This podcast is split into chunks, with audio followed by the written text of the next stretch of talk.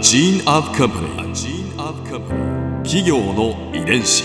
企業の遺伝子。全国に546万社以上あるとされる日本の企業その企業の数だけ理念があり使命があり人間ドラマがありますこの番組ではさまざまな企業のトップや社員の方にお話を伺いながら成長する企業の DNA を解明していきます企業の遺伝子。ナビゲーターは私千葉なクララとクオン株式会社代表の武田隆さんです。武田です。よろしくお願いします。今日は岩下食品株式会社代表取締役社長岩下和則さんをお迎えしております。よろしくお願いいたします。よろしくお願いいたします。今回は岩下の新生姜誕生について伺います私たちの目の前にですねなんとなんと岩下の新生姜、うん、ご用意しております。すごいレパートリーが。本当にもうあのスタジオ中香りがあの満たされている感じですが すごいいい香り。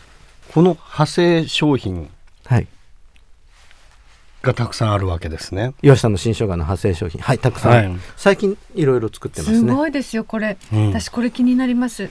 ドライフルーツのような岩下の新生姜、開けてみましょう。はい。これはドライジンジャーのようにしたうーん。ものですね。美味しい。あよかった。あーこれ持ち歩きたい。そうですね。その持ち歩きということがまさに今試行錯誤しているところで新生姜酢漬けでなおかつれ洋冷蔵の品なもんですから、ん。なかなかこの持ち運んだりっていうのが難しい。でそれをあどうにかいろんな形で行楽とか持ち歩いてお楽しみいただきたいなっていうのがあって、うんうんうん。でドライフルーツにしたりあと岩下の新生姜は派生品ということでは、うん。他にもいろいろおまんじゅうとかチョコレートとかですね、えーえー新生姜入りの餃子とか新生姜入りジンジャーエールとか新生姜岩下の新生姜ビールとかですね、うん。えー岩下の新生姜巾着袋とか岩下の新生姜 T シャツとか。まあいろいろ作ってます。食品以外にもそうですね。グッズもたくさんあるということで。そうですね。はい。これでも改めてお伺いしたいんですけれども、ええ。この岩下食品を代表するはい。岩下の新生姜はい。酢漬け分野でシェアナンバーワンということなんですが、はいこちらはどんなきっかけで誕生した商品なんですか？はい、これはですね、えー、3代目の岩下邦夫が、えー台湾出張ですね。海外出張を、まあ、あのしている際に、うん。あの機内食で出てきた生姜なんですね。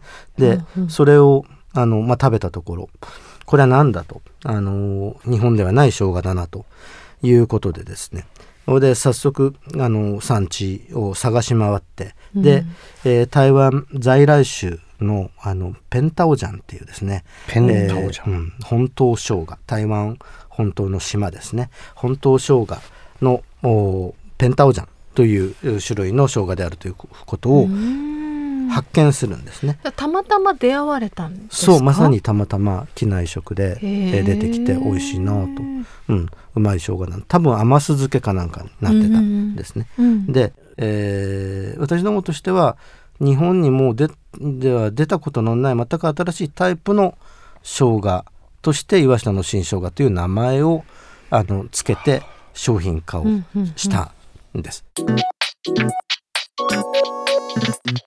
企業の遺伝子。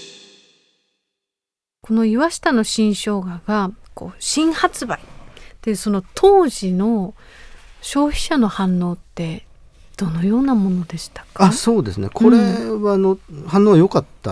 ようですねあそうですか。の僕は入社する前なんですけど、うん。えー全く新しいタイプの生姜だっていうふうに、えー理解していただけたと思うんですけど普通にまああの一般のお客さんまず手に取る時にはあの家庭でつける新生姜の、うん。うん、酢漬けをやってるんだなっていうふうに思って手に取られるケースが多かったと思うんですよ。それ食べるといやこれは食べたことない。美味しさこれは美味しいなと、うん。うん、こういうふうにつけたいもんだ。どうやってこういうふうにつけられるんだろう。つけられるわけがない。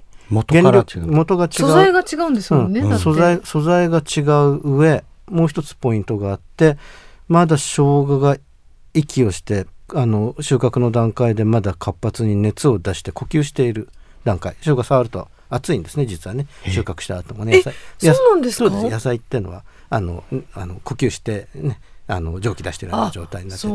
そう熱を出してるね。でそのあの収穫して、えーまだそんなような段階で畑のすぐ脇で第一漬け込みを行っちゃいますからうん。フレッシュさをその場にとどめるって感じ、うん。でこれはやっぱりあのやっぱり青果市場を経て、うん。えー八百屋さんないしスーパーの売り場に並んでから、えーそれを家でつけるということ段階でまず、えー鮮度落っこっちゃってるって事柄がありますし加えて、えー残念ながらその生姜自体がそういうあの種類が違うということなんで、誕生からもうずっと売れ行きは良かったんですか？そう、えー誕生から売れ行きは良くてでその良かったところに輪をかけたのが発売後5年後ぐらいに始めたテレビコマーシャル、うん。うん。これが大手量販店のバイヤーがとても気に入ってくれてもし本当に、あのーしっかり売っていくという事柄であれば数もまとめなさいと、うん。で数もまとめて売っていくって事柄の後ろ側にバックグラウンドとしてテレビコマーシャルなんかも一緒に組んでみたらどうかみたいな話ももらったんで。ラジオも。ラジオラジオをまずやったんですけどその翌年テレビちょっと手にやろうかと。いうことになって、テレビコマーシャルをうんうん。始めた。でこのテレビコマーシャルが目立つような要するに、うん。あのこのこれも当時の戦略は今もずっと踏襲してる面はあるんですけどあのこれ私入社する前ですけど一言で言うと商品名をひたすら連呼する。うん。テレビ CM しかもちっちゃな男の子が岩下の新生姜岩下の新生姜岩下の新生姜って、うん。一つのコマーシャルで10回ぐらいねうん。いうそういうコマーシャルが人気を集めた。んうん。うん。ですね。ここでクララズビューポイント。今回岩下社長のお話の中で私が印象に残ったのは岩下のこの新生姜のきっかけが機内食の偶然の出会いだったということですだってあの3代目のねお父様がご出張で台湾に赴かれていなければ新生姜と出会うことがなく岩下の新生姜が生まれることもなかったかもしれないという。そしてその出会いから9年をかけて開発して今の岩下の新生姜がある。そしてバラエティ豊かなその他の派生商品も私たちを楽しませてくれているわけなんですが私たちたくさん今日試食でいただいて 私の一番のお気に入りはドライフルーツみたいな岩下の新生姜。これです。もう間違いないです。バッグの中に常備したい。そんな一品です。皆さんも試してみてはいかがでしょうか？企業遺伝子。